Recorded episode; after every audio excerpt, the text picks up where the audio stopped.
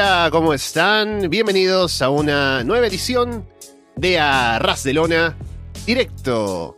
Es domingo 8 de mayo de 2022. Estamos Alessandro Leonardo y Martín Kessler listos para comentar lo que viene pasando en el mundo del wrestling y además estamos hoy en domingo de pay-per-view, así que vamos a ver cómo está esa cartelera de WrestleMania Backlash, cómo está el hype.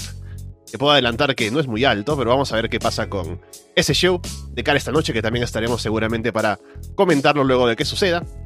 Estamos en directo en YouTube, si nos escuchan luego. Gracias por darle ese botón de play, esa descarga, a través de Evox, de Apple Podcast, de Spotify, de YouTube, de Google Podcast, o por seguirnos, por supuesto, en arrasdelona.com. Martín, ¿qué tal? ¿Qué tal? ¿Qué tal? Hemos vuelto al fin. Estoy acá otra vez después de un mes casi. Ha sido un tiempo muy largo donde me tuve que ausentar por diferentes motivos, ¿no? Y era enojo. Eh, hoy es el Día de las Madres en todo el mundo, menos en Argentina, como ya sabemos, así que feliz día a sus madres. Y qué mejor regalo, ¿no? Que decirle, mirá mamá, esta noche tengo algo especial para vos, tengo algo preparado, una cena. Y, tu madre empieza, ¿no? ¿Qué tendrá que habrá hecho de, de cocinar, no? Habrá encargado mariachis, habrá hecho algo súper especial en familia. No, mirá, mamá, tenemos WrestleMania Backlash, el Premium Live Event más grande de mayo, así que eh, vamos a juntarnos y ver ahí luchas y cosas raras, así que eh, vengo muy desconectado del wrestling, muchísimo, no me gusta estar así, de desconectado, pero con muchas ganas de, de, comentar todo lo que, lo que ha pasado durante la semana y bueno, a ver qué, qué nos depara el futuro. Y bueno, recordarles que estamos en directo, así que nos pueden llamar. Estamos en Discord. Si no están en el canal de Discord de Arras de Lona, pueden entrar a través del enlace que seguramente está en la descripción. Y también a través de arrasdelona.com encuentran allí el link. Y pueden entrar a hablar con nosotros sobre lo que ustedes quieran. Estamos siempre atentos al chat también.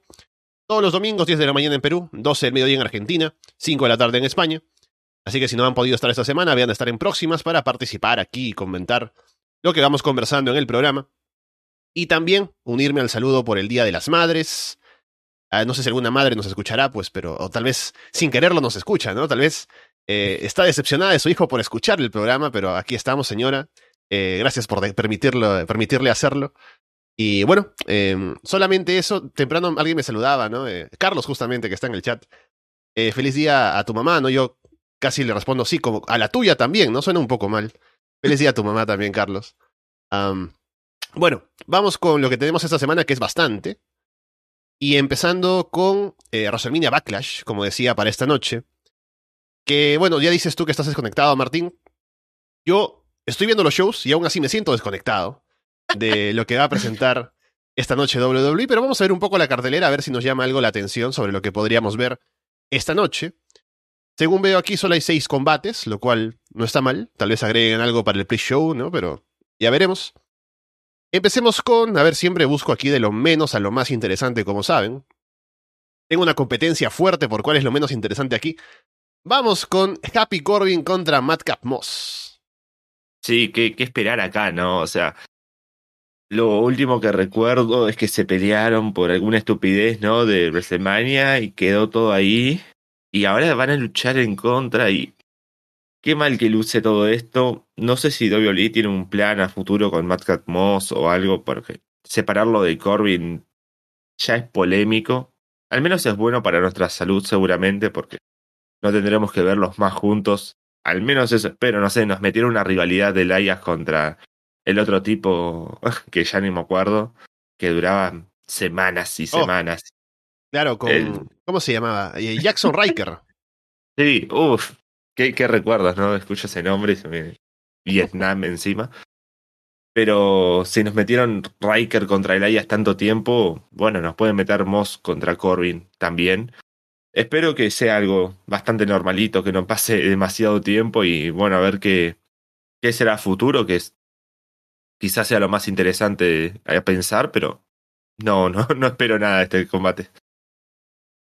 Y aparte, creo que ya hemos hablado de esto. Están llevando muy mal a Matt Moss ahora como Babyface. Porque él estaba en este personaje de ser el, el segundón de Corbin, haciendo chistes y demás, y chistes malos. Y ahora ha hecho el turn. y se mantiene como que, o sea, con la misma ropa, con la misma actitud, y sigue siendo chistes malos, solo que como ahora están dirigidos hacia Baron Corbin, supuestamente hay que aplaudirle. Y son chistes de también como que hirientes, ¿no? Otra vez, esta semana se metió con la calvicie de Corbin, ¿no? Y yo digo, ¿qué está pasando aquí? ¿Por qué este tipo? Ya habíamos hablado contigo, ¿no? Acerca de estas promociones de le van a borrar la sonrisa a Happy Corbin, ¿no? Qué malditos que le quieren eh, quieren atentar con ese tipo que es feliz y ahora viene este otro a burlarse de, sus defectos. O sea, eh, para mí Corbin es el babyface en esta, en, este, en esta rivalidad, a pesar de que, de que también lo odio. Luego tenemos el otro combate que, como digo, estaba en competencia por lo menos interesante. Es revancha de WrestleMania. Bobby Lashley contra Homos. Ahora Homos siendo el patrocinado, teniendo como manager a MVP.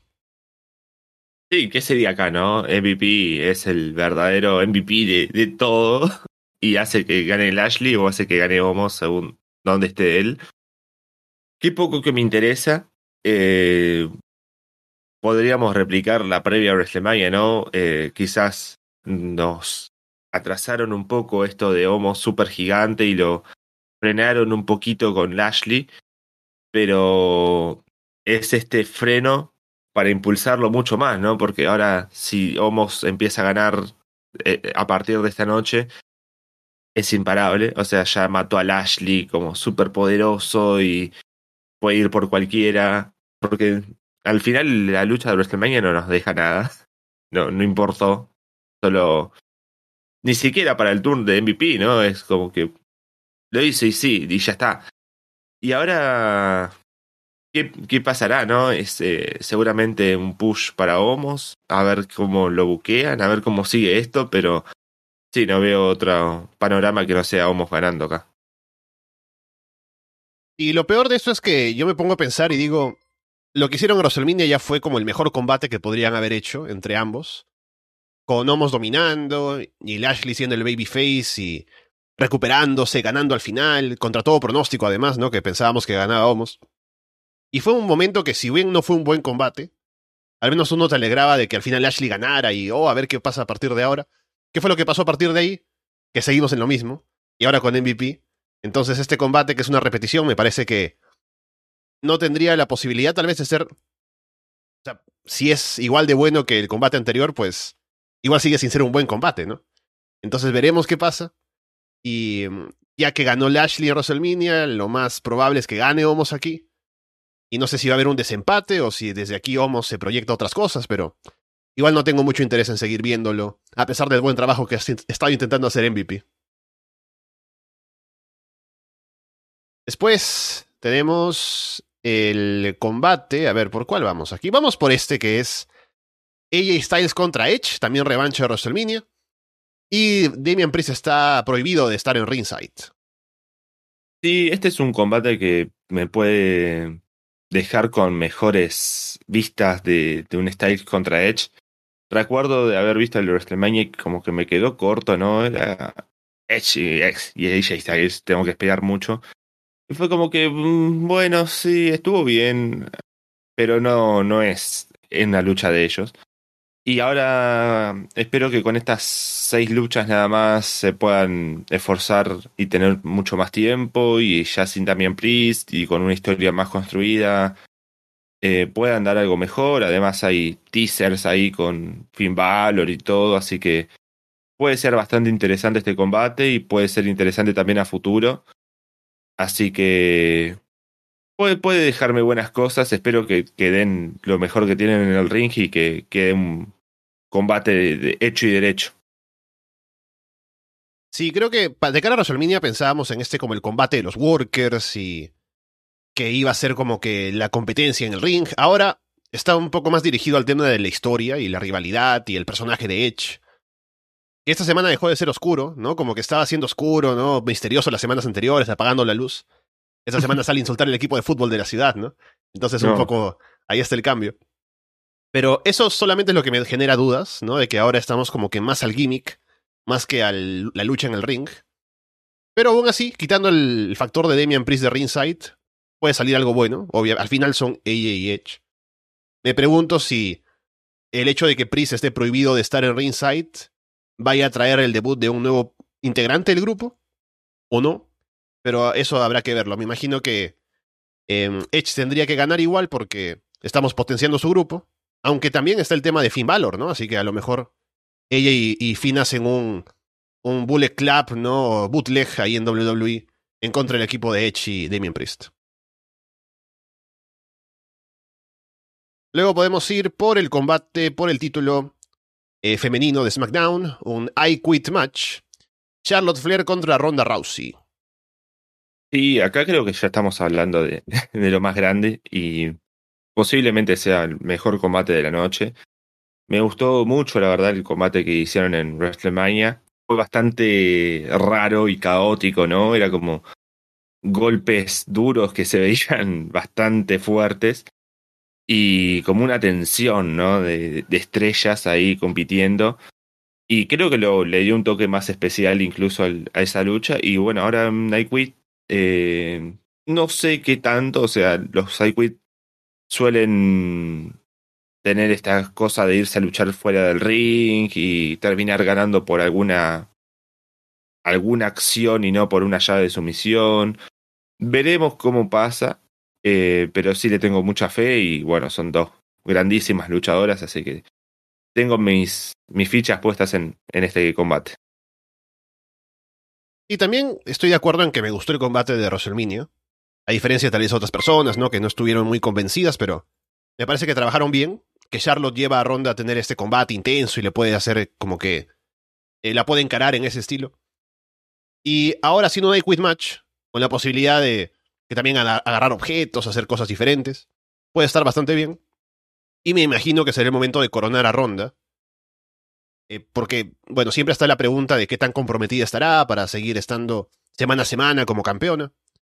Pero creo que la historia ya demanda que le gane a Charlotte. Entonces, veremos cómo le va en este reinado, si es que termina coronándose. Y qué puede hacer más allá de la rivalidad con Charlotte nada más, ¿no? Ahora como miembro regular del roster. Vamos con eh, un penúltimo combate para comentar de la cartelera. También revancha de WrestleMania. Cody Rhodes contra Seth freaking Rollins. Eh, sí, no sé, no sé muy bien cómo viene esto. O sea, sé que la, historia viene normalita en, Raw. Pero otro combate, ot otra revancha más ya para este, esta cartelera es como que demasiado. Y además el combate de WrestleMania creo que cumplió y dejó todo bien, ¿no? O sea, no, es que digo, ah, me quedó corto como el Edge contra Styles. Es un combate hecho y derecho, quedó lindo, quedó bueno, el regreso de Cody. Y ahora una revancha. Es como que, bueno, pero ¿qué van a hacer? ¿Lo van o Seth Rollins termina ganando y queda todo como otra lucha más, otra revancha más? ¿O Cody gana y Rollins termina muerto y es como, bueno, sí, perder dos veces ya con Cody, el tipo nuevo y bla, bla, bla, bla. Así que va a ser extraño, no, no sé qué va a pasar acá, espero que haya buena lucha, seguramente. Pero un combate muy diferente al de WrestleMania, no, no tengo expectativas. Es como que dieron todo en WrestleMania lo que sus personajes pueden darnos. Así que no, no sé qué, qué, qué pueden hacer hoy. Y yo el conflicto que tengo con el combate es que ya tuvimos el debut de Cody en WrestleMania. Ya ganó, y ganó limpio. Ante Rollins, que es también un luchador muy importante, entonces uno pensaría que al enfrentarse otra vez, no podría volverle a ganar a, a Rollins, ¿no? Porque ya le ganó una vez, entonces ¿para qué ganarle otra vez? Hundirlo un poco más a, a Rollins. Que no sería tan necesariamente así, ¿no? Pero un poco por cómo se buquea en WWE, da esa sensación. Y mmm, lo único que puedo tal vez verle positivo a este combate es que, a diferencia de WrestleMania, no digo que el combate haya sido malo, ¿no? Ni mucho menos, fue un buen combate. Pero creo que se sintió algo opacado frente al debut de Cody, porque el debut fue lo más grande, ¿no? La presentación y la música y todo lo demás. Y el combate, si bien fue muy bueno, fue como que, ya, ten tenemos un combate porque hay que tenerlo, ¿no? Pero con la entrada estábamos contentos. Como todo Así lo de que- Cody, ¿no? Sí. Entonces, así que ahora como que Cody ya debutó, ya está en el roster, ya es parte de Raw todas las semanas. Ahora ya no tenemos el factor de el debut, la entrada, y solo tenemos el combate. El combate tiene que estar, pues, digamos, más al nivel de lo que uno espera y tiene que valerse por sí mismo más que por la sorpresa. Así que por ese lado pienso que saldrán a trabajar un combate tal vez más intenso incluso que el de WrestleMania. Pero aún me genera esa mala espina el resultado. Veremos qué deciden hacer con el final del combate. Y luego el main event, que cambió hace no mucho, hace un par de semanas, o menos, estaba originalmente planteado, no sé si iba a ser el main event, ¿no? Pero teníamos el combate de unificación de los títulos de parejas entre RK Bro de Raw y los usos de SmackDown. Pero hay conflicto ahora con Roman, con Drew. Que Roman se lo, se lo están guardando, ese Roman Reigns contra Drew McIntyre, obviamente, no para gastarlo aquí en WrestleMania Backlash. Así que tenemos un 3 contra 3, sin unificación ni nada. Solamente es por un lado de Bloodline, Roman y los usos contra Drew McIntyre y RK Bro. Sí, este combate es muy extraño. Para, no me llama para nada la atención. Un 3 contra 3, sí, puede estar bien, puede estar bueno, pero eh, necesito un poco más. Y es entendible también. Eh, la excusa es obvia. Eh, se vienen eventos muy grandes en WWE, tienen que llenarlos, tienen que vender entradas. Y bueno, meter ahí un Drew contra Roman en, un, en una fecha, meter ahí al Bro contra los usos en otra, seguramente sea la solución, con la unificación de títulos y todo. Lo que sí es como que, bueno, ya desde apenas terminó WrestleMania estaba como eso del dos usos contra el Bro, ya nos estamos preparando y era como que, bueno, ¿qué va a pasar? ¿Qué van a hacer? Y de la nada nos cambian y terminamos viendo un combate de... Esta es una lucha de, de House Show de, de acá a la China, ¿no? Es como, bueno, así... Eh, luchan ahí un rato, hacen algunos movimientos y listo, pero no creo que nos dejen demasiado y bueno, seguramente, obviamente, tienen que ganar de Bloodline y a ver cuál... Porque ya que Roman es tan intocable, a lo mejor Drew tiene que ganarle, no sé si directamente a Roman, ¿no? Pero a uno de los usos mm. para verse más fuerte como retador, tal vez. No sé, no sé, eh, esto de Roman como super, ¿no? ¿Cuál fue un, había perdido una lucha por descalificación, ¿no? Era como la única lucha que perdió hacía dos años o tres, algo así, hace muy poco. Y lo raro es que el próximo pay-per-view es Hell in a Cell, que también es un, oh. en una arena. Así que vamos a prepararnos para eso. Un mes de rivalidad. Vamos a Hell in a Cell. Pero después sí, ¿no? Se viene la seguidilla de Money in the Bank, Summerland y Clash of at the Castle, este el de, el de Gales, que son tres en estadios y estadios muy grandes, ¿no? De 65 mil, 69 mil y 74 mil personas, ¿no? O sea, son eventos demasiado grandes y hay que preparar para eso, así que no sé cómo seguirá todo de acá al 2 de julio, que es Money in Bank recién, así que tienen un tiempo bastante largo todavía para seguir construyendo combates.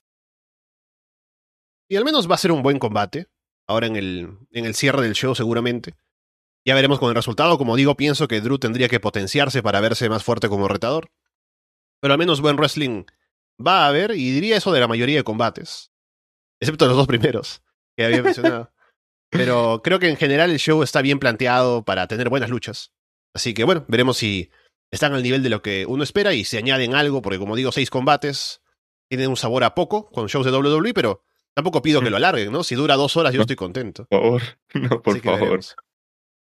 Y también justamente comentaba aquí, veo Beco en el, en el chat, acerca de una promo que hizo Roman recientemente en un house show, no sé si fue anoche, me parece que sí. Hablando de que a lo mejor no vuelve a esta ciudad, ¿no? No en el sentido de ser un gil y decir, ah, no vuelvo a esta ciudad de que me da asco, sino porque en general decía como que a lo mejor su carrera podría no llevarlo de vuelta aquí, ¿no? O sea, hay especulación sobre que estaría insinuando que se podría retirar o algo. Ya Randy Orton había dicho en alguna entrevista de que, bueno, si Roman tal vez en algún momento se vaya a Hollywood o lo que sea, yo voy a seguir aquí, ¿no? Y mm, tenemos este gran reinado de Roman Reigns. Tenemos la gran coronación frente a Brock Lesnar en WrestleMania. Tenemos ahora el hecho de que es intocable y a ver quién lo puede destronar. No sé si estará siendo como que el reinado definitivo para que después lo destronen y sea el final de su carrera y se vaya a hacer otras cosas. Espero que no, porque con todo lo que he invertido en Roman, entonces ¿con qué se queda WWE si Roman se va? Pero quién sabe, ¿no? A lo mejor sigue los pasos de su, de su primo de Rock y no está mucho tiempo más en WWE. Sí, obviamente ese es el problema, ¿no? Con qué se queda WWE para después y no hay nada, no construyeron nada y todo lo que siempre hablamos acá. Y ese va a ser el verdadero problema cuando Roman decida irse o, bueno, su carrera ya sienta que no da para más, así que eh, con un reinado tan largo, con todos los títulos, ¿no? Y ahora con los usos seguramente teniendo los títulos en parejas unificados, eh, el imperio de Roman y todo lo que, lo que siempre pasó es que se vaya de, la nada, no sé, en un año, va a quedar como ahí, falta una pata en la mesa y va a faltar mucho tiempo porque... Falta una cabeza en la mesa. porque no, Doviolino no tiene relevo, ¿no? O sea, si pensamos en un relevo para Roma, no, no hay inmediato. Tienen que construirlo y tienen que pasar mucho tiempo de nuevo para tener una, una cara visible y que sea como todo lo grande y que tener eh, una juventud también, se podría decir, para tener mucha carrera en WWE, así que va a ser extraño. Y bueno, a ver qué, cómo sigue eso, que bueno, la, promo creo que fue anoche, fue bastante rara, así que veremos cómo sigue. Pregunta Rodrigo sobre la leucemia de Roman. Desde que volvió, ha estado sano, ¿no? O sea, tuvo esta promo de regreso. Que volvió de la leucemia y lo hicieron Hill, ¿no? Muy curioso. Pero ha funcionado. Y mm, ha estado bien, ¿no? Solo en el COVID hubo alguna preocupación de que no quería exponerse, pero poco más. Y mm, tal vez alguien que podría ser un relevo, o sea, no inmediato, porque obviamente hay que trabajarlo, como tú dices, es Cody Rhodes, ¿no? Que ha vuelto, ha hecho una gran promo para ser el campeón. Podrían hacer una gran historia de su coronación, ¿no? Pero bueno, estamos especulando. Habrá que ver si Roman se queda a largo plazo o no. Y qué hace WWE para no tener que depender tanto de él, porque lo han apostado todo demasiado a, él y no tienen como alguien más a su nivel. Pero hay gente con potencial como Drew McIntyre, como el propio Seth Rollins si lo hacen Babyface, por ejemplo. Así que habrá que ver qué es lo que sucede a futuro. Tenemos noticias, y no, no pocas, esta semana sobre cosas que han pasado. Podemos un poco expandir lo que hablábamos la semana pasada sobre los contratos en NXT, la liberación de gente de cara a la, junta de accionistas, que por cierto WWE está haciendo más dinero que nunca en su historia, pero sigue despidiendo gente. Tal vez por eso es que hace tanto dinero. Y alguien que se quiere ir pero no puede es Roderick Strong, porque mucha gente se ha ido de NXT, como ya hemos comentado, gente que no quería renovar, gente a la que han despedido directamente.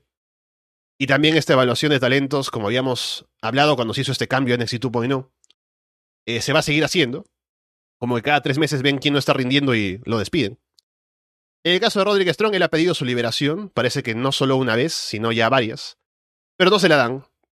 Su contrato, recuerdo que fue renovado hace no mucho tiempo, creo que el año pasado, así que aún le quedará bastante tiempo.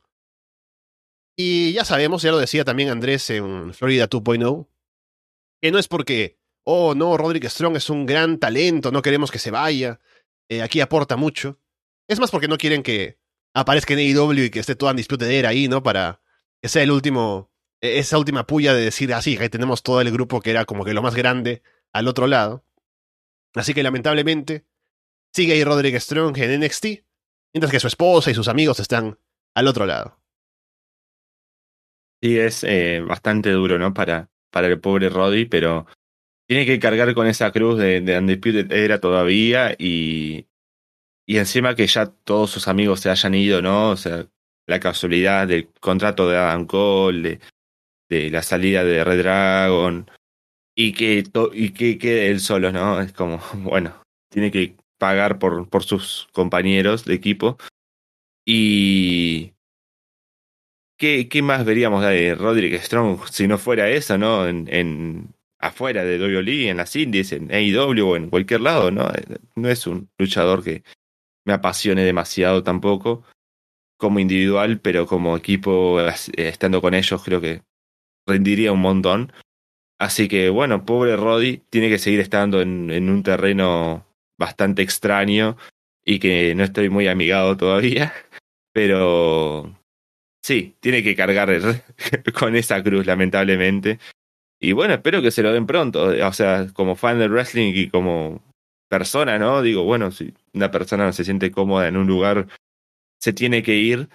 Y Roderick Strong no se siente cómodo, seguramente, los cambios y todo lo que está pasando. Además, lo que había pasado con Damon Mind, se llamaba el stable, ¿no? Que de la nada despidieron a todos y creo que queda él solo de todo lo que era el bueno, principio él queda junto con los, los Chris Brothers, ¿no? Que son ese equipo de jóvenes, pero ya no está el manager Malcolm Vivens.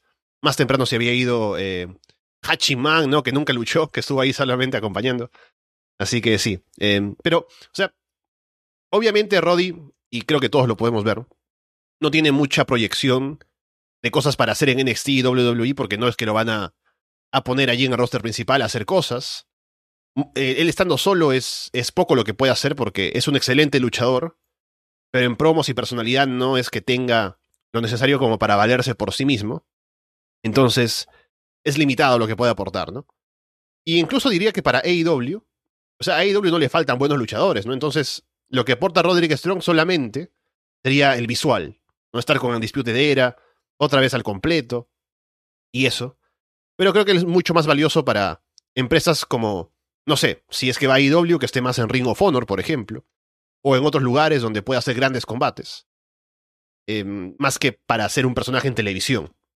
Entonces, bueno, eh, como dices también, ¿no? Ojalá que lo pueda tener no solamente para verlo en buenas luchas y en otros sitios, sino porque si no se siente bien, pues esperemos que tenga esa liberación para estar más tranquilo y contento con, con su carrera. Sí, además, justo lo que comenta acá Carlos también, ¿no? Es el único que le faltó a Cody de su lista de cuando fue liberado de, de WWE. Es el único que le falta por cumplir. Y justo que vuelve Cody a WWE, Roddy Strong se quiere ir y esto viceversa a lo que pasó antes, así que también es esa maldición. Otro contrato que ha terminado esta semana, que ha sido sorprendente, sorpresivo, diría más bien, porque no, uno no se lo esperaba, era que expiró el contrato de Stu Grayson con AEW. Parece que hubo negociaciones, pero no llegaron a un acuerdo. Y ha decidido Stu Grayson irse. Dejó un mensaje en redes sociales agradeciendo, ¿no? Como que se va en buenos términos. Pero se va, a fin de cuentas.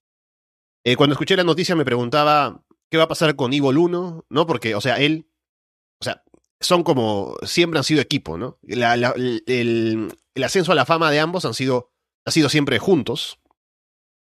Y ahí Boluno lo veo más comprometido con otras cosas en AEW, como el canal de AEW Games, por ejemplo, que lo maneja él, eh, que tiene más presencia en otras cosas. Y Stu Grayson, pues no. Y ahora que se separan, o sea, ya Evil 1 ya también dejó un mensaje indicando que él se va a quedar en AEW y le desea lo mejor a su amigo. Así que veremos, porque Stu Grayson es un caso similar al de Roderick Strong, en el sentido de que es un muy buen luchador, pero no es que tenga el carisma y las promos y demás como para hacer más por sí solo. Pero aún así me interesa, seguramente lo veremos apareciendo en GCW, en las indies, en varios lugares haciendo buenos combates. Y a ver si solamente con su talento en el ring se puede poner over, por su cuenta. Creo que el estar en AEW también le ha subido un poco el caché, ¿no? La presencia para que sea un reclamo en las indies. Así que veremos cómo le va ahora en su etapa en solitario Stu Grayson. Sí, además eh, había leído el mensaje este, ¿no? Y era como, espero que en algún momento a todos mis compañeros de, de, de Stable los valoren y que sean como, se pueda ver lo que verdaderamente tenemos, ¿no? Y era como duro también por un lado, pero sí, una sorpresa, la verdad que su contrato ya haya expirado y que, bueno, también haya decidido salir. Y es un buen talento, eh, como decía, seguramente vaya a las indies y eh, sea un nombre bastante importante, además también viene de AEW. Es como que estamos viviendo esas épocas ya, ¿no? De gente ex AEW, ¿no? Siempre vivimos como ex WWE, que era como que, bueno, llegaban de las indies, iban a WWE, los despedían, les, iba mal y después volvían a las indies, se hacían famosos y se hacían gigantes. Y ahora está pasando lo mismo en, en AEW. Bueno, ya pasó con Joey Janela, que fue bastante comentado también. Y ahora es Grayson y seguramente vengan algunos nombres pronto. Y bueno, veremos cómo, cómo sigue su carrera, que obviamente lo, lo vamos a, a, seguir, a ver cómo, cómo está. Espero que aparezcan en Underground pronto. Pero sí, es, es, un, es un gran talento y bueno, espero ver qué, qué pasa con él. Sí, acá, acá dice Carlos, ¿no? Marco Stan también, ¿no? Que es un talento bastante interesante que no sé si ya estuvo luchando en las indies. Bueno, Jack Evans también era un nombre bastante grande. A ver, a ver cómo, cómo pasa en el futuro. Sí, también comentan aquí que él no es que se haya mudado a Estados Unidos, sino que aún estaba en Canadá y sabemos que el tema de la visa de trabajo fue algo que les bloqueó mucho a, a ellos, a los Super Smash Brothers, a, a Evil 1, a Stu Grayson en su momento para poder trabajar en Estados Unidos. Así que si es que no está comprometido no está interesado en vivir en Estados Unidos, a lo mejor va a Canadá de vuelta y trabaja por allí como hacía con uno en las indies y poco más. Así que será cuestión de ver qué es lo que decide hacer Stu Grayson, pero a mí me gustaría verlo en las indies, creo que puede hacer cosas interesantes. Veremos si es su interés o no. Hacerlo de esa manera o quedarse viviendo en Canadá.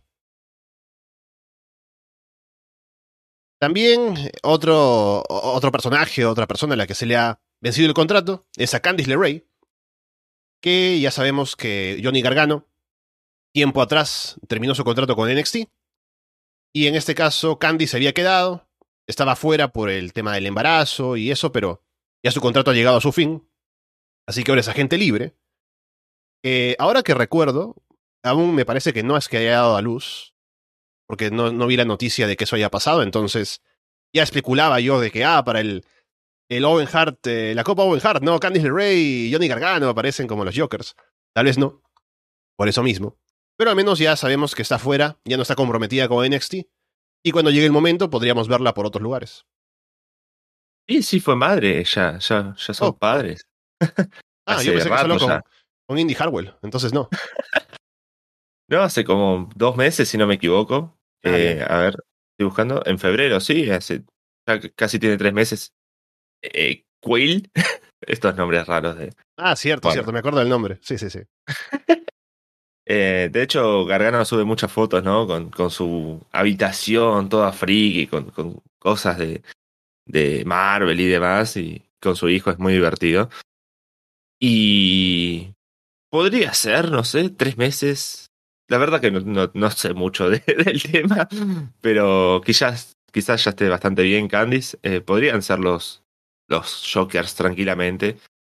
Pero bueno, veremos si tienen alguna otra sorpresa por ahí. Pero bueno, Candice es un nombre muy importante en las indies también, lo que hablábamos recién. En WWE, en NXT específicamente, que fue donde estuvo, no siento que haya explotado totalmente su nombre. Además, Candice venía de esas luchas en, en- con mucha sangre, ¿no? Luchas ultra violentas contra hombres y, y en NXT era como que, bueno, sí, la, la, la otra tipa que se ríe y que abraza, ¿no? Era como la Bailey 3.0 ya, ¿no? Porque era como, bueno, ya Bailey ya evolucionó.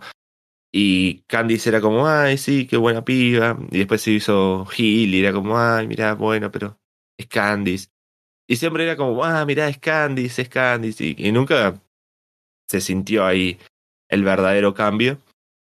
Así que, bueno, veremos dónde la, dónde la podremos ver pronto. Eh, sería muy interesante que llegue a AEW en pareja y todo. Creo que lo pueden hacer bien. Que combatan ahí al maldito Sammy Guevara, ¿no? Y, y, y, y Tai Conti y esas cosas. Pero puede- pueden estar bastante bien, y así que bueno, veremos si vuelven a las indies o bueno, qué quieren hacer o no quieren hacer nada, de hecho, ya en el wrestling. Y creo que mm, venía con mucho, mucho hype de las indies en su momento. Y mm, creo que no sé, así como dices, ¿no? No llegó a un nivel en el que en WWE dijeras, bueno, aprovecharon todo lo que traía y era una luchadora con bastante que aportar. Y estuvo en el purgatorio, ¿no? En NXT durante toda su estancia allí. Entonces era como que no tenía más proyección, lamentablemente. Y ve- veremos dónde es que termina eh, trabajando otra vez.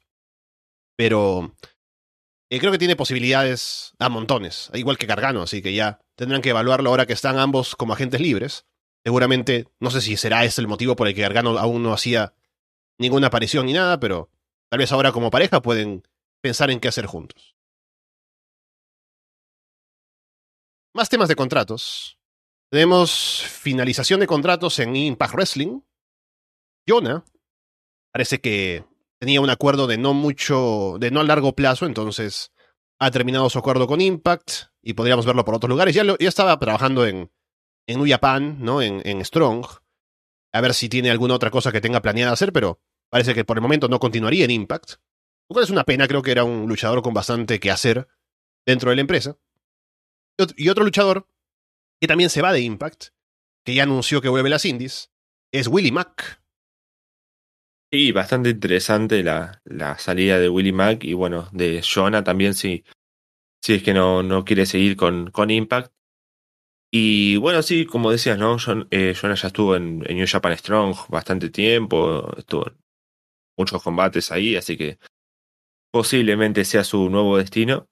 Y Willie Mack va a ser bastante interesante también verlo en las indies, a ver dónde, dónde quiere aparecer y a ver si, no sé, eh, lo vemos otra vez en, en Underground o por ahí. Eh, pero bueno, veremos eh, cómo, cómo siguen los contratos y bueno, estaremos ahí al pendiente como siempre y bueno, creo que Impact pierde un poco acá, pero bueno, viene bastante bien su, su show.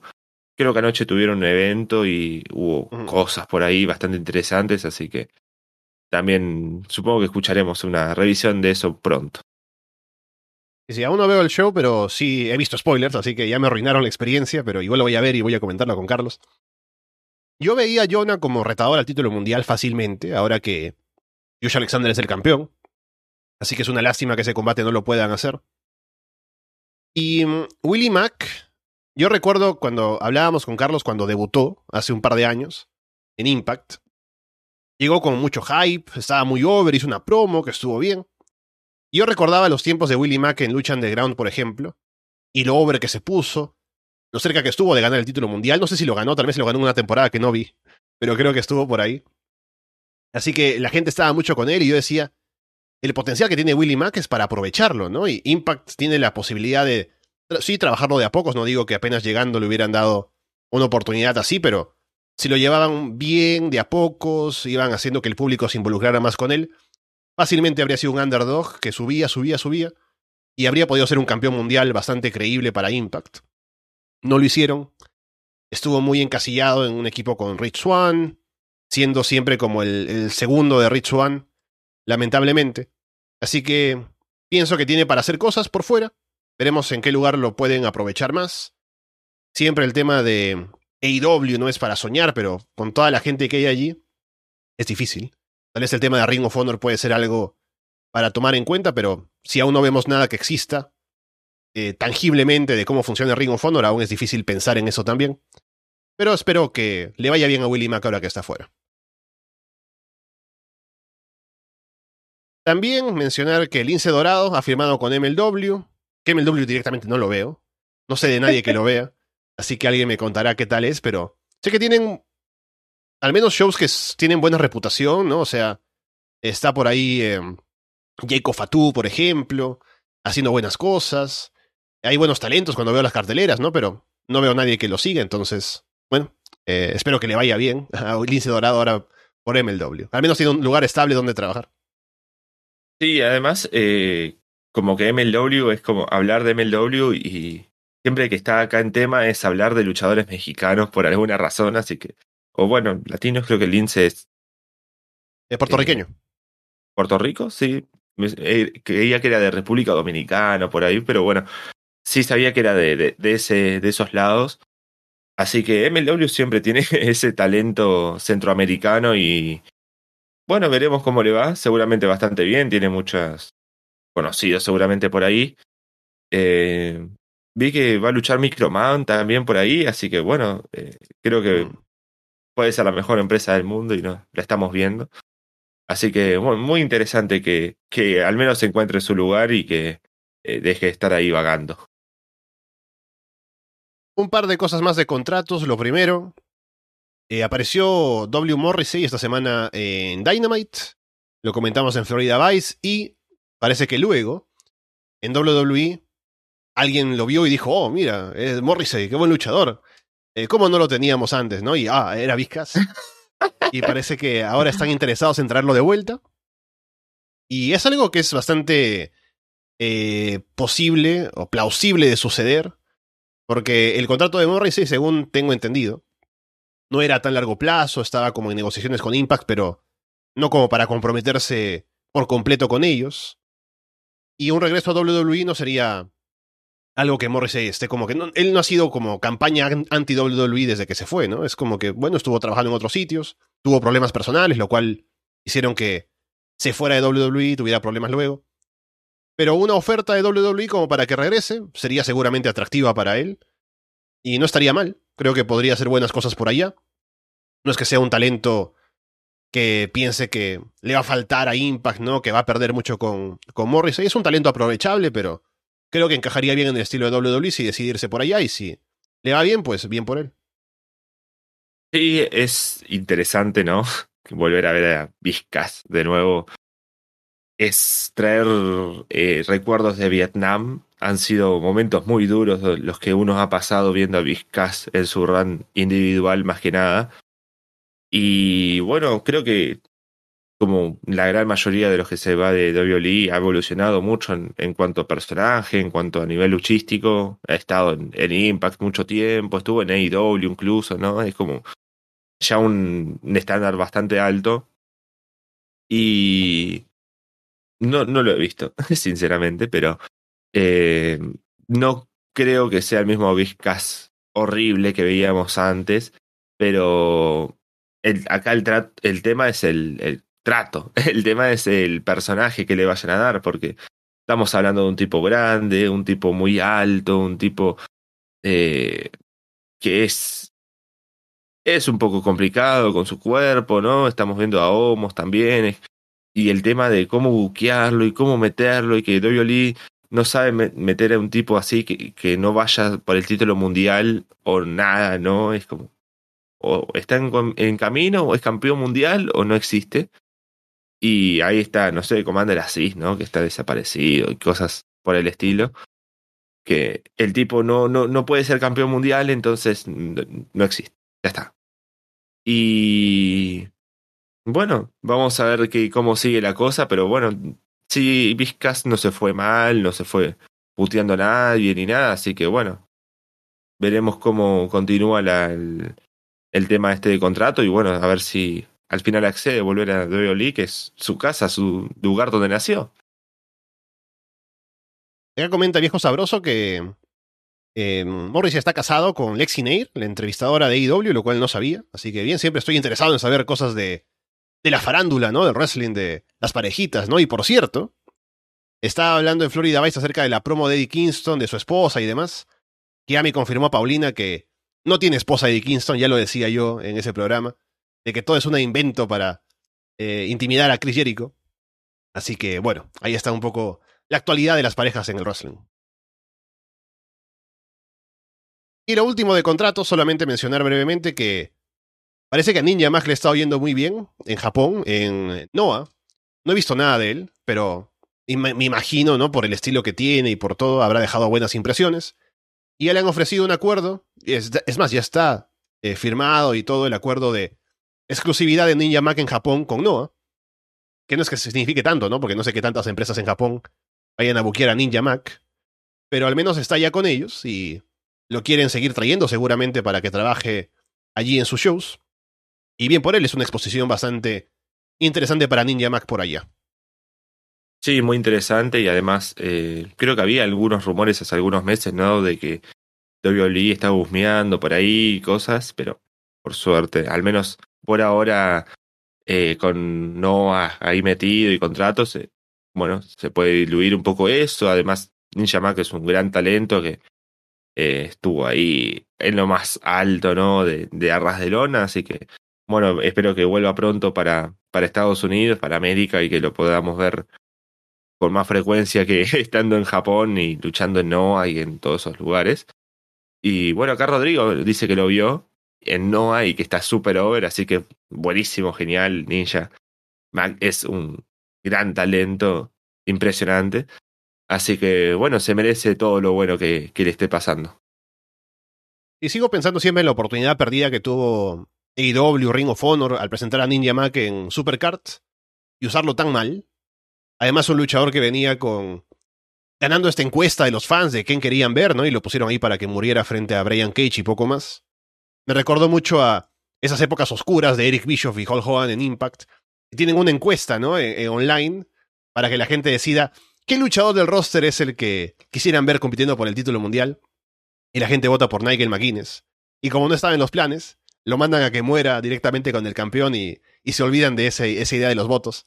Así que hay que escuchar a los fans, señores. Sobre todo si es Ninja Mac en Ring of Honor. Bueno, con eso creo que hemos hablado todo el movimiento de contratos en el wrestling. Hablemos de el torneo Owen Hart. Tenemos ya las llaves para las luchas. Hablemos del torneo masculino primero.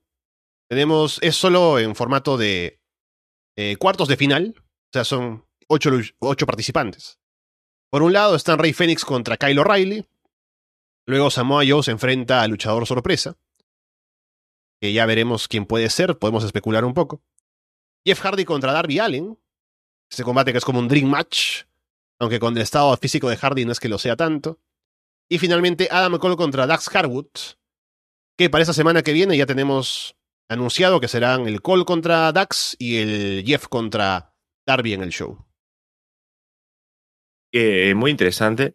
La verdad que no pude ver, me parece que ni un combate clasificatorio y demás, pero bueno, luce bastante bien todo el torneo en general y hay muchos nombres interesantes. Además, otra vez la, las especulaciones, ¿no? De ver ahí el, el Joker, quién va a ir contra Samoa Joe. Además, es una lucha con Samoa Joe que tiene que hacer el Joker, ¿no? Es nada fácil y todo lo que eso implica. Eh, bueno, ahora se viene el Adam Cole contra Dax y Derby contra Jeff. Lucen bastante bien los, los dos combates, a ver qué, qué pueden darnos. Eh, bueno, ya digo, no, no puedo ver AEW, no, no tengo el, el, el tiempo en, vivo para verlo y después verlo en diferido se me hace muy complicado. Así que bueno, eh, creo que ahora está en YouTube, así que voy a ver si puedo ver un poco cuando viajo en transporte público desde el celular. o sea, estamos hablando de complicaciones ya. Pero espero ver algo de, lo que está pasando en, en, Dynamite en vivo. Y bueno, en Rampage los viernes a veces se complica también, pero tengo muchas ganas de ver qué pasa. Y bueno, la final. Es, es como que anunciaron esto hace mucho tiempo y tuvieron muchísimo tiempo para construirlo. Eso sí que no me gusta. Tuvieron muchísimo tiempo para construirlo y es como que de la nada empezaron, ¿no? Era como, ah, sí, combate clasificatorio y combate clasificatorio de tal y de cual. Y ahora es como que, bueno, cuartos de final. Y tenemos cuatro semanas o menos, tres semanas para llegar a la gran final en Double or Nothing. Y es como, tenían tiempo para tirarlo un poquito más, hacerlo un poco más interesante, darnos un poco más de hype, pero es como todo contraído ahí de la nada. Vamos, arriba, a luchar. Y va a ser como todo muy a las apuradas y como dos luchas por show y además de las historias y de todo lo otro que tiene que pasar para construirse para Do or Nothing, algo va a terminar opacado, así que bueno, estos seguramente sean los únicos combates que, o uno de los pocos combates que veremos en los shows de, de IW de acá a or Nothing, pero eh, hay que construir la, las historias también y bueno, veremos cómo, cómo sigue todo, pero el torneo en sí, y las llaves y, y todo lo que puede pasar luce bastante bien. Cosas que veo aquí en el chat. Eh, dice Andrés, ¿no? Eh, Adam Cole contra Dax es como el, fan, el fanboy de, de Shawn Michaels contra el fanboy de Bret Hart, ¿no? Un poco por ahí va la cosa. También eh, dice Del Río, ¿no? Que cuando ve wrestling en el transporte público la gente se amontona a ver, ¿no? Y eh, dice, por favor, la pandemia. Yo me preocuparía más de que alguien agarre mi celular y se lo lleve. Pero bueno, hay que tener cuidado. Eh, después también menciona eh, lo del Joker. Viejo sabroso dice que podría ser Miro. Lo que pasa con el Joker es una. situación un poco extraña porque como su oponente Samoa Joe, me parece muy poco probable que el Joker gane, porque Joe viene con fuerza, a menos que intervenga Lethal y algo así, ¿no? Que podría ser. Pero que le gane limpio a Joe no lo veo. Pero puede ser, ¿no? Ahora que me pongo a pensar en lo de Jay puede ser una forma de hacerlo. En cuanto al Joker, decía Miro, eh, no sé si sería, tiene que ser alguien que no sea de roster activo actual, ¿no? Porque si es una sorpresa, tiene que ser algo que impacte. Diría otra vez Cesaro, ¿no? Claudio Castagnoli, o Cesaro como se quiera llamar. Ah, podría ser. Veremos. Pero al menos, ya que es el torneo Owen Hart, ya que es el sorpresa, debería ser algo que impacte, y por eso habrá que ver qué deciden hacer como para que sea convincente como la sorpresa. Y para apostar sobre ganadores, me imagino que Adam Cole llegará a la final por un lado. Por el otro tendría que ser un babyface. Veo tanto a, a Phoenix, tal vez más a Joe. Un Joe contra Cole podría ser la final. A menos que, bueno, pase algo con el, con el Joker, como digo, ¿no? Pero ahí está. Y Sí, por el lado de las mujeres. Sí, Sí, sí, dale, dale. Seguramente Adam Cole llega a la final. Me ilusiona, me ilusiono, ¿no? Con un Kyle contra Adam Cole, pero no creo que vaya a pasar. Mm. Podría pasar, pero bueno, todo queda ahí, ¿no? Con, con el Joker. Es como la, los, las fases del mundial, ¿no? Es como, bueno, eh, eh, ¿cómo, ¿cómo está tal cosa? Bueno, pero falta que se jueguen tres o cuatro partidos todavía. Y ahí recién veremos cómo, cómo estamos de complicados. Así que es eh, algo que todavía tenemos que seguir esperando para, para hablar un poco más del, del, torneo, que bueno, ya sería en semifinales, pero sí, Adam Cole muy posiblemente esté en la final, o bueno, si no sería Darby Allin. Y en el torneo femenino tenemos por un lado Tony Storm contra Jamie Hater, la doctora Britt Baker contra eh, la Joker, en este caso de este torneo. Por el otro lado, Ruby Soho contra Rijo y Red Velvet contra Hikaru Shida. Si no recuerdo mal, ya se anunció que la semana que viene tenemos el Tony contra Jamie y el Rijo contra Ruby. Ajá, ajá. me, gusta porque me entero de las cosas acá. Soy, soy Fede hablando de Impact, perdón. Soy esto. Eh, me gusta también el torneo. Es como que no se siente tan fuerte, pero bueno, las mujeres de IW no se sienten tan fuertes, lamentablemente. Eh, también quiero ver, ¿no? O sea, el Joker se tiene que enfrentar a Britt Baker y es un combate muy complicado, ¿no? Por un lado estamos Joe, por el otro Britt Baker. Tiene que ser un hombre grande, seguramente, porque no, no nos van a querer decepcionar ahí, pero es complicado, ¿no? O sea, tenés a la ex campeona, la que el reinado más largo y todo lo que eso implica, Britt, enfrentando a alguien que de- debuta o que hace su regreso, que es un hombre grande seguramente en el wrestling y por el otro lado es como que me queda ahí, es como que bueno, está Tony Storm, está Britt Baker, está el Joker en una en un lado y por el otro es como que bueno, sí, Ruby Soho no estuvo bastante destacable, Rijo es una buena luchadora, pero está ahí, cumple.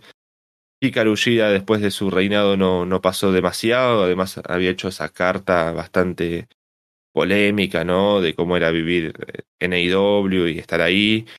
Y Red Velvet es como que, bueno, sí, puede cumplir, pero no, veremos.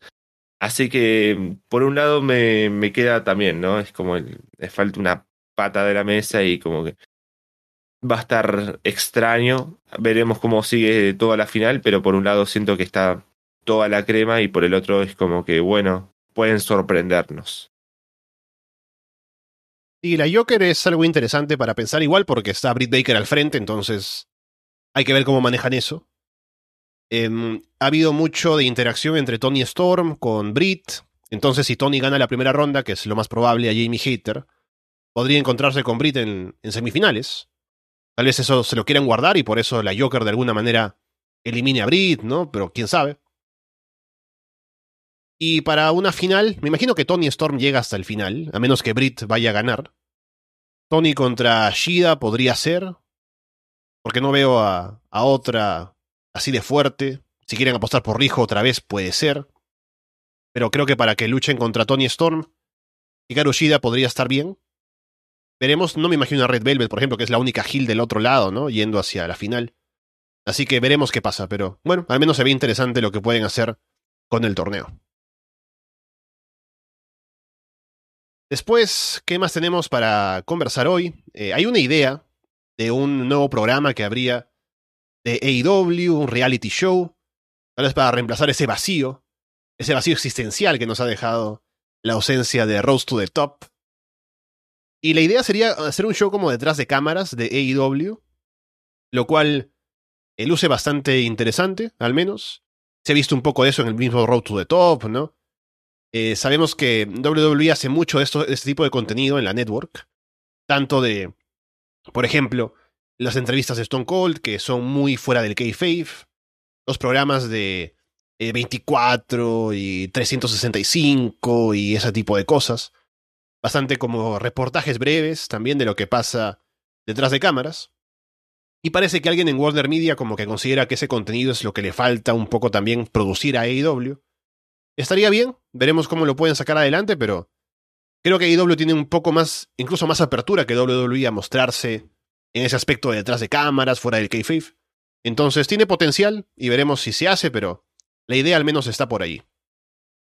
Sí, igual creo que por ahí también es el problema, ¿no? O sea, AEW se muestra mucho más, por eso se siente mucho menos especial que haya algo detrás de cámara. No sé, vemos, eh, podemos ver eh, Ping Elite y vemos luchadores siendo personas. O bueno, ya como Robs to the Top, como decías, o bueno, no sé, en Twitter, abrir Twitter y ves a los luchadores siendo ellos, personas. Y en WWE es mucho más imposible, ¿no? Es como que todo el tiempo tienen que estar en personaje, todo el tiempo tienen que... Entonces una vez lo, lo ves hablando normal, como habla cualquier humano, con Stone Cold o en WWE 24, o como decías, 365 también, que habían hecho algunos. Y es como, uh, mirá, está hablando de lo, de lo poco que le gusta viajar tanto, no sé. Y es como, uh, mirá, es una persona, al fin de, de todo, ¿no? Y por eso siempre causa mucho impacto, ¿no? Eh, siempre que sale un episodio de estos, se comentan mucho en las redes y se ponen en páginas y es como report, reportaje, lo que dijo, impresionante. Y Bing Delete y todo eso ya quedó como un poco más opacado. Es como que, bueno, sí, mira, un, fragmentito de algo, pero sabemos que la gente que está fuera de WWE es persona. y en WWE es como que entendemos que no son personas, son superestrellas. Y seguramente termine funcionando y, sea bueno el material que, que puedan conseguir en AEW. Hay, mucho, muchísimo, demasiado talento, ya diría. Y pueden hacer cosas muy interesantes, pero bueno, veremos cómo lo, lo toman, cómo lo, lo arman. Eh, es interesante cómo lo está haciendo WWE, que es en torno a un evento, en torno a, a un luchador seguirlo, en torno a, no sé, un regreso, a cómo se preparan para ciertas cosas como hicieron también con eh, la serie esta, la de Undertaker, de, de Last Ride, ¿no? Que fue muy bien producida, de hecho. Así que bueno, veremos cómo, cómo funciona esto, pero tengo fe, tengo fe que pues, se pueden hacer cosas buenas. Y sería interesante de ver. Vuelvo un poco a lo del Joker de las mujeres en el torneo, porque quien dice, ah, Big Soul sale, ¿no? Imagínate, en ese, en ese espacio. También recordaba ahora que estuve pensando en Mia Jim, pero Mia Jim justamente ha debutado anoche en Impact, entonces sabemos que Impact y AEW como que no trabajan juntos mucho. Hay que ver solamente lo que hizo Diona Purazzo en Dynamite. Así que no creo. Ya veremos quién es. Y hablando de reality shows y cosas así como que de backstage en el wrestling, se ha hablado de la posibilidad de una cuarta temporada de Dark Side of the Ring, Em, por un momento se dijo, habían dicho los productores, quienes están detrás de este proyecto, que no había una renovación, que no se había hecho al menos, para una cuarta temporada. Luego de que esta noticia hizo algo de olas, salió otra actualización diciendo que, ah, estamos trabajando en algo para una cuarta. No es que estén descartando del todo que vaya a haber o no. Pero creo que la sensación que ha dejado la tercera temporada de Dark Side of the Ring, es un programa que sigue siendo muy bueno y es como que los mejores documentales de wrestling que se han producido, en los últimos tiempos al menos. han causado problemas, ¿no? Con la cancelación de gente como Tommy Dreamer, Rick Flair, ha incluso hecho que gente pierda oportunidades de trabajo, como el propio Flair, ¿no? Que estábamos hablando en ese entonces de que podría haber aparecido en AEW con Andrade o algo así. Y ese tipo de cosas han afectado bastante su, su reputación. También recientemente leí algo que dijo Tony Giovanni en una entrevista, no en una entrevista, en su programa, en su podcast, diciendo de que él no está dispuesto a hablar con la gente de Side of the Ring como para que eh, se produzca un, un tipo de, show, porque recuerdo, no, no fue Dark Side of the Ring, en este caso estaban hablando de un show producido por ellos mismos, acerca de la era de los territorios del wrestling, y querían conversar con Tony Giovanni, que fuera uno de los panelistas o de la gente que da declaraciones en el programa. Y Tony dijo, no, no quiero participar porque ya no quiero hablar con esa gente, por el daño que le he hecho a muchas personas en el wrestling con sus documentales. Que no creo que sea un daño intencional, o sea, al final solamente le dieron el micrófono a alguien y dijeron habla y el tipo se, se entierra solo, ¿no? Como Tommy Dreamer. Así que ya no es culpa de ellos, sino que del contenido que se presenta en estos documentales.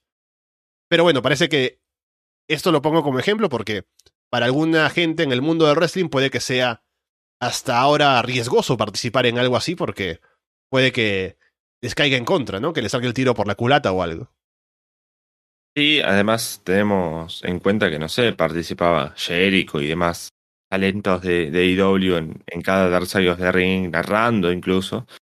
Pero sí, o sea, no, es raro, ¿no? Porque Vice, que son los que producen estos, no, no tienen la culpa de que el wrestling sea tan turbio, ¿no? Es como, ¿qué, qué, culpa tenemos nosotros? Nosotros contamos la verdad, lo que se sabe, lo que podemos intuir, ¿no? Incluso eh, diferentes miradas de, de, algunos temas. Tratamos de buscar gente que estuvo involucrada y que nos cuente lo que se sabe, mostrarlo al público, ¿no? Que es lo más interesante, replantearnos un montón de cosas que han pasado justamente en el pasado y, y pensar el wrestling a futuro, cómo lo vemos ahora, cómo, cómo queremos ver un, a, la lucha libre, ¿no? Que, queremos que siga siendo así, problemática, luchadores que se pelean, que se cortan y que se quieren matar, o pensarlo como un, un espacio más eh, digno, un espacio más lindo, donde todos puedan disfrutar.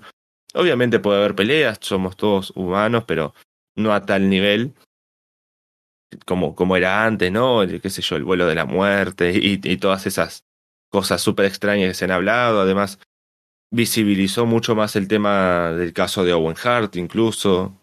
Le han tratado muy bien, han hablado con, con Marta y han hecho un muy buen trabajo en, en muchas cosas. Han hablado también sobre Benoit y han.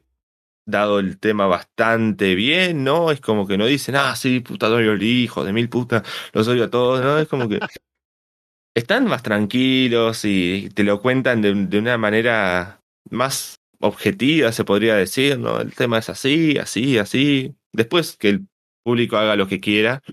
Y ahí creo que radica un poco, ¿no? Es como, bueno, la falta de opinión del show radica en que el público de Internet termine dando su opinión y, ahí es el, el, problema. O sea, con Rick, ya lo hablamos, ¿no? Pero con Rick Flair el tema fue justo dar esa exposición en el momento indicado que se iba a dar un, un salto a, con un nuevo contrato, pero no es culpa ni de Vice, no es culpa ni de Flair, ¿no? O sea, es un hecho que en la memoria de los conocedores hardcore del wrestling se sabía y teníamos conocimiento de eso, pero no era algo que pensábamos todos los días y era como, ah, sí, Flair hizo tal cosa, ah.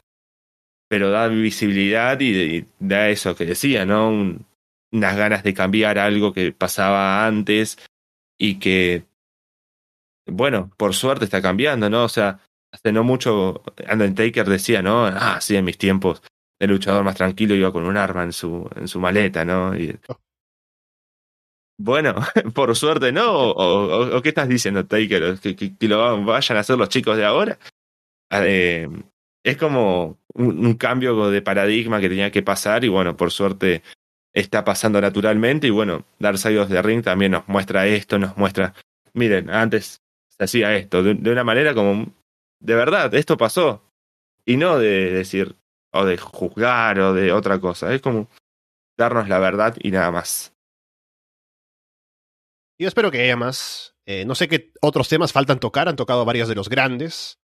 Serían cosas más actuales, ¿no? Lo cual es más peligroso todavía porque seguramente mancharía a otra gente, como ejemplo del Speak Out, por ejemplo, ¿no? Y cosas así.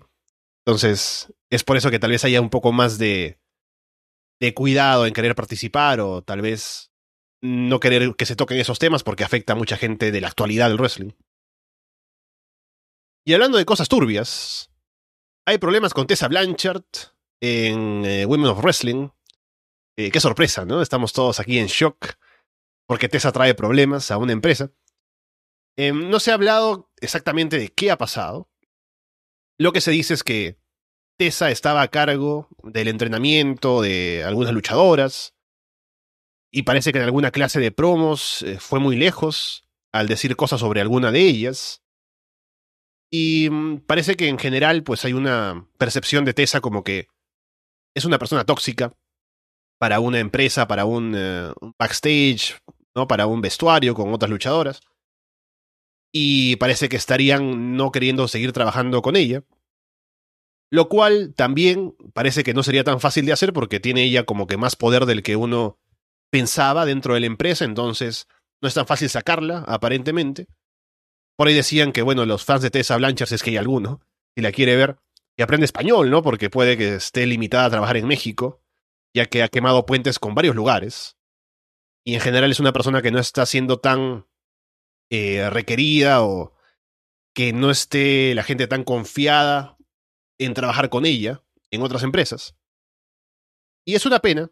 O sea, al final es una luchadora que tenía mucho potencial, que estuvo en Impact haciendo cosas muy importantes, ganando el título mundial y todo lo demás, para que por su actitud y por cosas que ha hecho ella misma, ha como que atentado contra su propia carrera, llegados a este punto. Así que bueno, es una pena, pero son consecuencias de los actos de la propia Tessa Blanchard. Sí, acá como dice Andrés, no solo le queda controlar su narrativa, pero creo que incluso el, ambiente, ¿no? De Control Your Narrative le dice, no, no, Tessa es muy tóxica para nosotros, ya, ya no, no, necesitamos tanto, es, demasiado. Eh, sí, acá es como, bueno, volviendo al pasado también, ¿no? Es como eh, AEW se termina salvando en una época que se comentaba mucho, ah, si Tessa va a llegar a AEW y no sé qué y no sé cuántos, pero por suerte no, además si había una mínima chance de redimirse, ¿no? Después de lo que pasó con Impact y con el título y con todo esto de la pandemia, eh, lo, termina quemando mucho más todavía. Es como que, bueno, sí, ya, ya está. O sea, si pasa tantas veces en tantos lugares diferentes y con tantos ambientes, eh, ya el problema es, es uno. Y bueno, ahí está Tessa. Eh, seguramente termine, como decían, ¿no? Luchando en México, en, algún lugar perdido por ahí, en alguna isla, en República Dominicana, teniendo algún combate random, como los cancelados de, del Speaking Out. Pero sí, es bastante complicado que la vuelvan a contratar, pero bueno, ahí el tema de legales con Women's of Wrestling y con todo lo que pueda pasar por ahí es interesante, así que bueno, veremos cómo sigue, y, pero bueno, el tema de Tessa está siempre ahí activo y acá decía Carlos, ¿no? El, para eh, lo que estábamos hablando recién del dar algo de Ring, de, de, de, que podrían hacer una, más temporadas de la pandemia, ¿no? Y creo que en la pandemia se hacen un festín de todo lo que ha pasado, con los despidos y con todo, así que eso sería para 10 temporadas seguidas sin parar de hablar de eso, porque es impresionante lo que, todo lo que pasó durante ese tiempo. Bueno, estaba pensando aquí sobre lo de Tessa. bueno, Women of Wrestling ha sido un proyecto que se anunció hace un tiempo. Aún no ha habido noticias de novedades. Sabíamos lo de AJ Méndez, por ejemplo, participando, pero esperemos que el proyecto despegue y que salga bien, que sea una alternativa también para ver algo más bien producido y todo, pero bueno, al menos lo de Tessa Blanchard por ahora parece que sería una traba para que siga avanzando el proyecto. Tenemos también eh, noticias, bueno, una noticia mala, que es el hecho de que Biggie aún no se recupera de la lesión que sufrió de, del cuello, que él está esperando recuperarse por sí solo con el collarín puesto para evitar que se le haga una cirugía, una fusión. Por ahora esto no está funcionando tan bien. Debe esperar un, como un mes más, si no recuerdo mal, para ver si esto progresa o si no, habrá que proceder a hacer la cirugía, pero bueno, una actualización nada más y esperemos que le vaya mejor a, a. Sí, es muy complicado, no sé, o sea, no, no entiendo mucho de, medicina, ¿no? Pero ahí que se recupere solo va a ser tema bastante duro. Y bueno, ya han pasado unos dos meses más o menos de, antes de su lesión, más o menos, así que eh, puede estar bastante complicado, ¿no? Si no se recuperó hasta ahora, seguramente tenga que pasar por el quirófano y más todo lo que eso implica, más la recuperación, así que seguramente no veamos a Vicky por un muy largo tiempo y bueno, es muy triste porque está en muy, muy, buen, una muy, muy, buena posición, muy buena calidad en el ring, tenía un, un run individual que es, bueno, se transformó en un run de nuevo con New Day, pero bueno, fue campeón mundial por ahora, así que bueno, por suerte todavía no tenemos que hablar de, de un retiro, pero estamos quizás muy cerca. No sé, me viene a la cabeza lo que pasó con Tyson Kidd, incluso, ¿no? Que tuvo que pasar por el quirófano inmediatamente y todavía no. No pudo volver al, wrestling y no va a volver. También tenemos una noticia que comentaba igual en Florida Vice acerca de títulos de tríos en AEW. Que no es que esté súper confirmado, pero según se dice sería cuestión de tiempo para que ya se estrene este, esta división de tríos. Que ya lo hablábamos con Andrés también, de cómo bueno, ya hablábamos hace tiempo incluso de AEW y sus equipos y la posibilidad de que haya bastantes tríos compitiendo por un título. Ahora es, esto es más, incluso porque está el Blackpool Combat Club, por ejemplo, que semana a semana mata gente, entonces habría que hacer algo con ellos.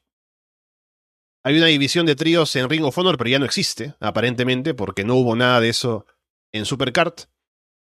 Así que podríamos tener división de tríos en AEW, lo cual podría tener potencial, ya lo decía Andrés también, sería bueno que si se hace así, que sea un título que pueda competir también en Ring of Honor para que no nos falten competidores y, y equipos que puedan participar. Hay varios, podríamos tener una competencia interesante allí para agregar algo a AEW, así que veremos qué pasa con esta idea. Sí, eh, de hecho, de, no sé, incluso diría desde que se creó AEW estamos con esa idea del título de tríos han habido muchos stables, ¿no? O sea, me acuerdo de Jurassic Express en su primera formación. También era como, ah, mirá, está esto, están estos. Así que siempre vi bien que haya un título de tríos. Es que hay un buen trato. Además, hay una muy buena división. Hay muchos buenos luchadores que no pueden aspirar por el título mundial y el título de TNT está, no sé, siempre por las mismas posiciones. Eh, Sí, aparte ahora me pongo a pensar, siempre hablamos de lo buena que es la división de parejas de AEW, pero no hay espacio para todos. Uh -huh. Y hay muchas parejas que están ahí, pueden también convertirse en tríos fácilmente, ¿no? Porque están como parte de otros grupos y demás. Sí, además es una lucha más dinámica, ¿no? No va a llevar tanto tiempo como las luchas en parejas, que no pasarán los 15 minutos la lucha de tríos Además, ya la gran mayoría tienen mucha experiencia, ¿no? Porque justamente hablábamos de Ring of Honor y el título de tríos ahí. Y incluso en New Japan se hacían luchas así. Así que seguramente vaya bastante bien y haya un buen trato para toda la, esta división. Así que bueno, estaría bueno ver el título de tríos pronto. No sé qué tan importante es o llegará a ser esto, pero Autos of Pain planean un regreso era un buen equipo en su momento, o sea, no era un gran equipo, pero sí. lo hacían bien eh, en su momento. Luego el proyecto se cayó, eh, hubo una lesión de por medio, luego lo dejaron de utilizar y finalmente los, los despidieron de WWE. Ahora parece que no solamente es que quieran regresar al wrestling, sino que están como que queriendo tener una, empresa, una, una especie de empresa en... ¿Dónde era? ¿En Arabia? No estoy seguro de dónde era. Pero están queriendo sacar algo allí, no solamente para ellos, sino tal vez para una escena nueva que pueda empezar a surgir. Así que veremos qué pasa con Autos of. Eh, no, no, había visto dónde era lo, lo, de la empresa, pero sí, bueno, veo bien que vuelvan a luchar. Eran buen equipo, no mucho más, pero lo hacían bastante bien, hacían trabajo bastante interesante en Dubai. mm.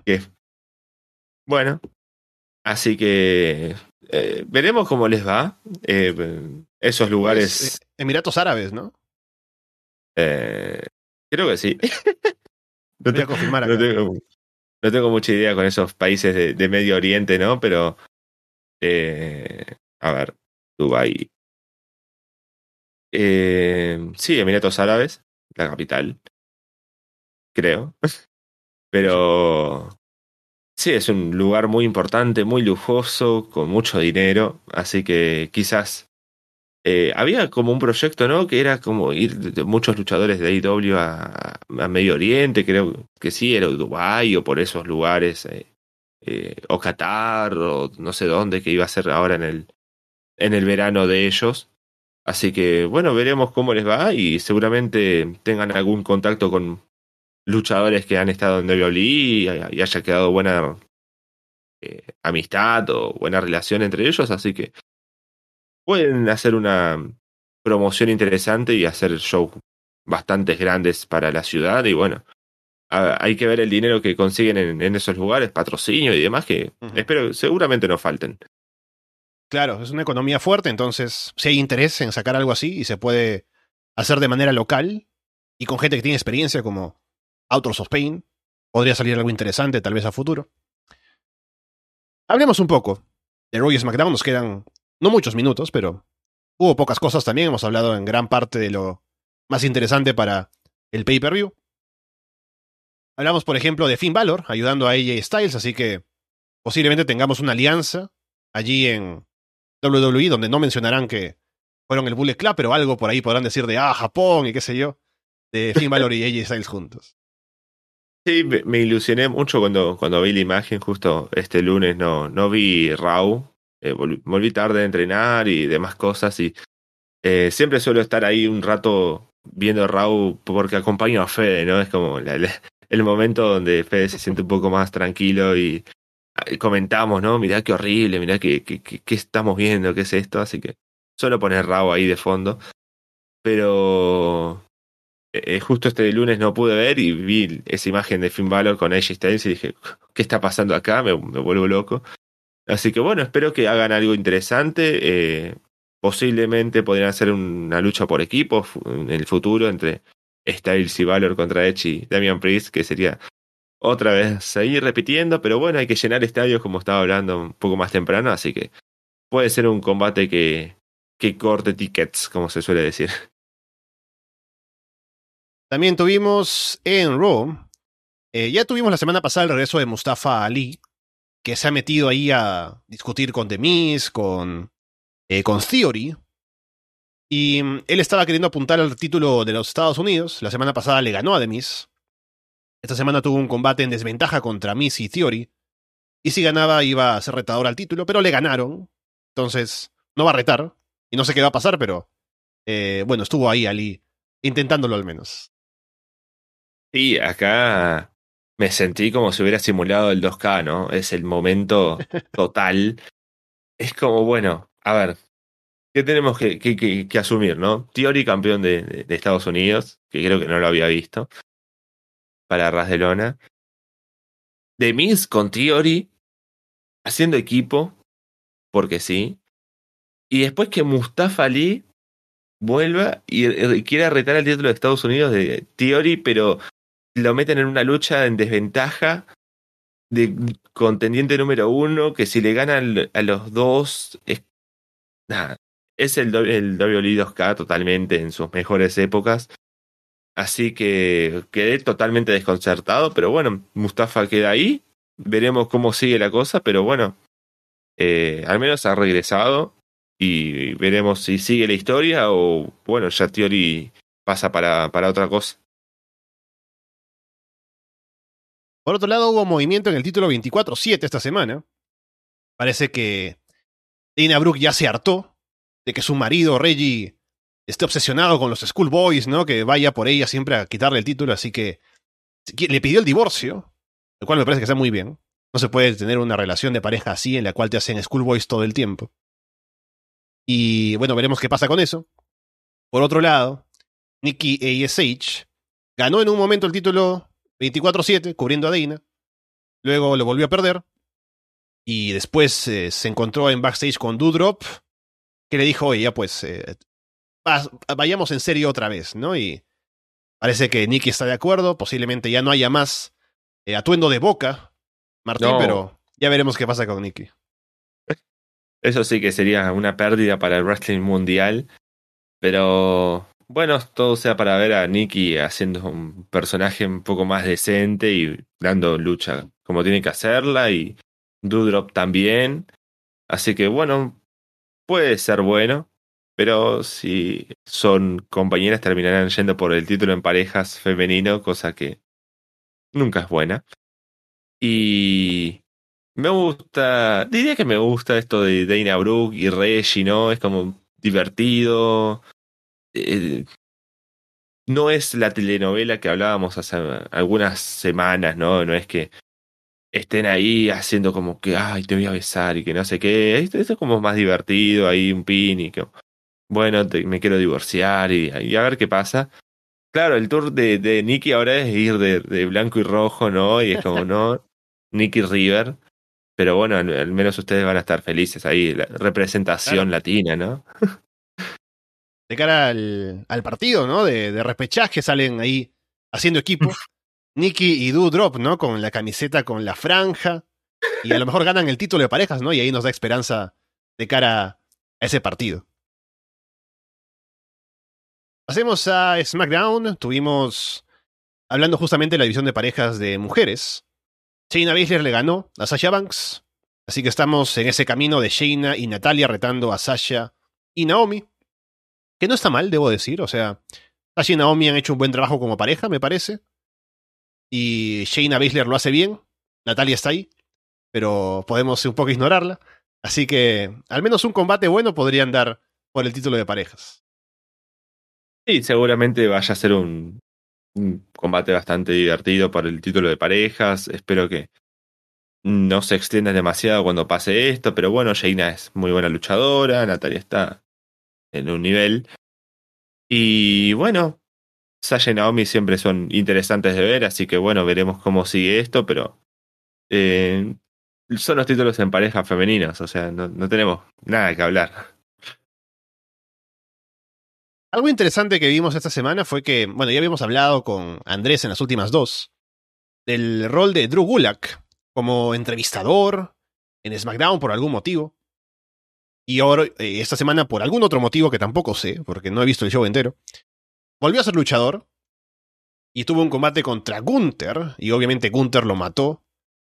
Y mm, fue un combate como los de Gunther con Jovers, ¿no? O sea, sin demasiada ofensiva de Gulak, solamente para poner over a Gunther. Y luego en backstage hubo un momento en el que, en el que Gunther, no, Drew que estuvo frustrado, lanzando cosas, molesto. No sé si vendrá algún cambio para Drew Gulak, pero al menos si esto es el resultado de que lo hayan vencido Gunther y que lo hayan humillado Ronda y Charlotte en las últimas semanas, será algo, ¿no? De que Gulak vuelva con alguna cosa nueva, espero.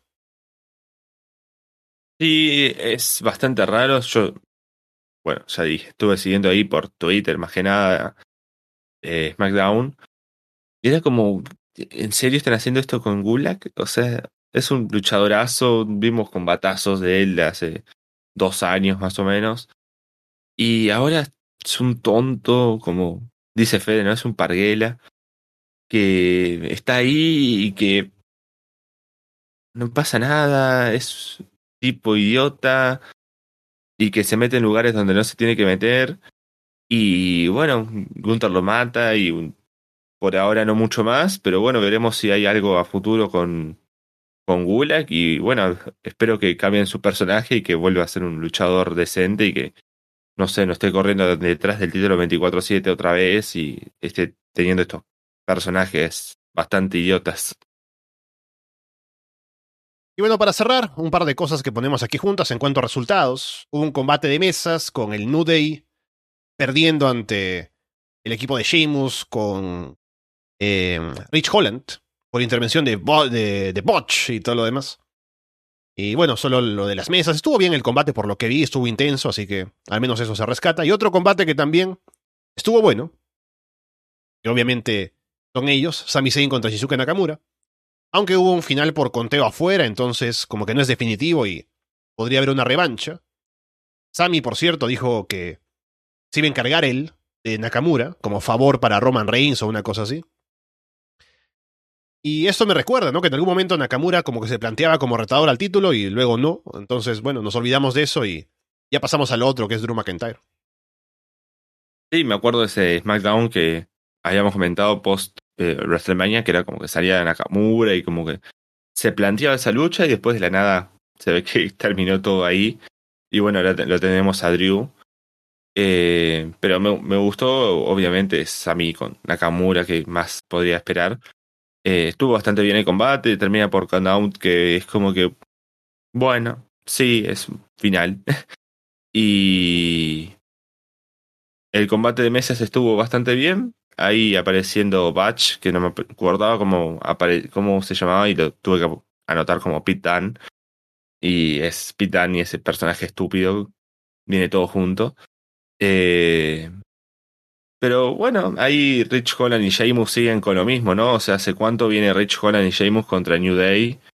Hace demasiado ya. Así que bueno, veremos cómo sigue la cosa, si con este combate de mesa ya termina la historia, pero eh, sí, cada semana y cada vez que veo a ellos están contra New Day, así que bueno, veremos cómo continúa la, la historia entre, entre, estas, entre estos dos equipos. Bueno, ahí podemos ir cerrando el programa por el día de hoy. Hemos hablado de muchas cosas, que había bastante para cubrir y ha sido un programa bastante tenso en ese aspecto. Y estaremos de vuelta en unas horas, porque tenemos esta noche WrestleMania Backlash. Esperando que sea un buen show, esperando que sea un show no muy largo, que no haya nada más luchas ni nada. Así que veremos sí, qué por tal. Favor. Pero bueno, estamos ya en el mes de mayo, ahora con ese pay-per-view de WWE, tenemos Double or Nothing a fin de mes. Estamos todas las semanas en Florida Vice en el Patreon, hablando de lo que traen los shows de AEW. También en el Patreon ahora está Florida 2.0 con Andrés y Paulina hablando de NXT. Que es muy divertido, yo no veo el show, pero los escucho a ellos siempre, así que vale la pena. También Monday Night, estamos justamente ahora con Stargate 96, que vendría en los próximos días. Así que estén atentos a eso. También saldrá Puerta Prohibida hoy, que tengo los audios y ahora los me pondré a editarlos. Así que mucho contenido, como siempre, en Arras de Lona. Y a ver cómo nos va esta noche, Martín. Sí, bueno, ya nos veremos de nuevo esta noche.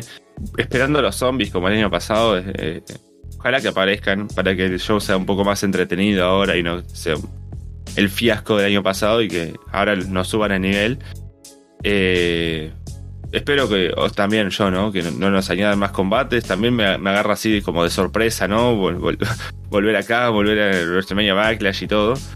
Otra vez la semana que viene no voy a poder estar, tengo que luchar, así que si quieren saber por qué voy a luchar, vayan, Superestrellas de la Lucha en YouTube y van a ver mi, mi regreso ahí. Y bueno, las, el viernes que viene sale un nuevo capítulo donde eh, seguiremos ahí expandiendo el, multiverso. Pero bueno, feliz de volver acá, pero es como por tiempos limitados. Pero bueno, siempre pendiente de, Arras de Lona con todo su contenido que se, se, me desborda también, ¿no? Con la poca cantidad de tiempo que tengo para escuchar y para ver cosas y para todo lo que tengo que hacer.